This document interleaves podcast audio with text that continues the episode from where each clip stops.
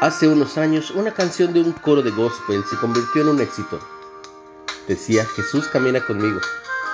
Detrás de la letra hay una historia impactante.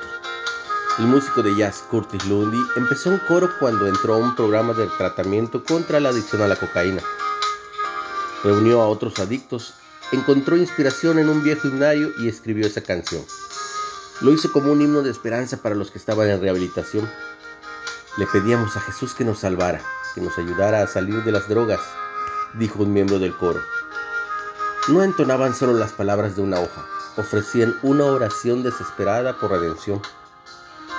En Cristo nuestro Dios apareció para fortalecer salvación a todos.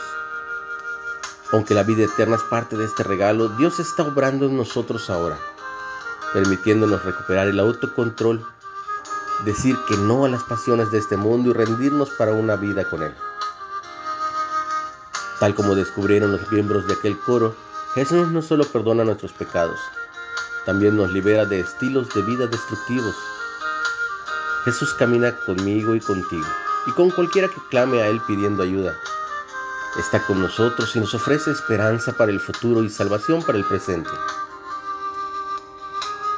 Una reflexión de Sheridan Boise. ¿Qué necesitas que Jesús cambie en ti el día de hoy? ¿Con cuánta desesperación lo necesitas? Recuerda que puedes escucharlo en Spotify